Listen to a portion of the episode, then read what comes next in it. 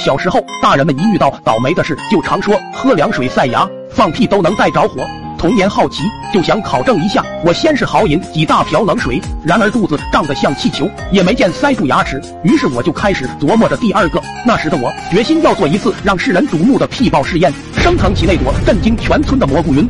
我努力的寻找着机会，那天终于带着机会。郑老五喝醉了，于是我火速召来了罗过头。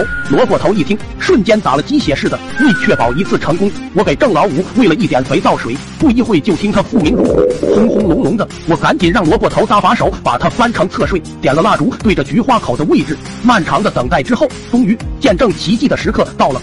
噗的一阵气体冲过，火苗一下膨胀。萝卜头惊呼：“可惜屁太大，吹灭了蜡烛。”萝卜头没看到想要的场面，说并没带着火，刚才火苗大，只是屁吹的。我当时就不高兴了，怒气冲冲的拎了一小瓶汽油，咚咚咚全倒在郑老五屁股上，然后压低声音对他说：“看好喽，能带着火，汽油就能烧着；带不着，大爷认栽。”于是又端着蜡烛放在郑老五屁股旁边，白茶清欢无别事。我在等屁也等火。不一会，郑老五肚子又是一阵咕噜，刚听到嘣嘣屁响，轰的一声，屁股着火了，一条火蛇也顺着菊花哧哧窜出，我的手瞬间烧得刺疼，蜡烛一下掉在了地上，裤子着火了，火势熊熊。郑老五哎呀一声翻身爬起，用两手乱拍着屁股，萝卜头也是惊着了，一下子没了人影。我就不心切，随手拿了件破衣服一起扑打。郑老五拍不灭，呦呵呵叫着就往外跑，不料被门槛绊倒，和地面来了个亲密接触。郑老五边爬边喊：“泼水，快泼水！”当时最近的水源就是桌上的开水瓶，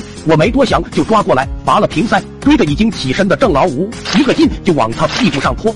强大的物理知识证明，凡是屁股喷火的东西都跑得快，邓老五也一样，嗷嗷的撅着火腚，窜天猴一样往外急冲，远远还能听到气急败坏大骂：“你个狗崽子，泼的是开水啊！”我跟着到外面，他已经跳进了河里，在长舒一口气后叫道：“哪来的汽油？”